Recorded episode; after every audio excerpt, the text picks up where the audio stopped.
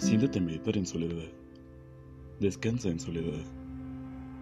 Avanza solitario por el sendero. Permanece libre de indolencia. Controla tus pensamientos. Así, hallarás la felicidad en la quito del bosque. Siddhartha Gautama, Buda.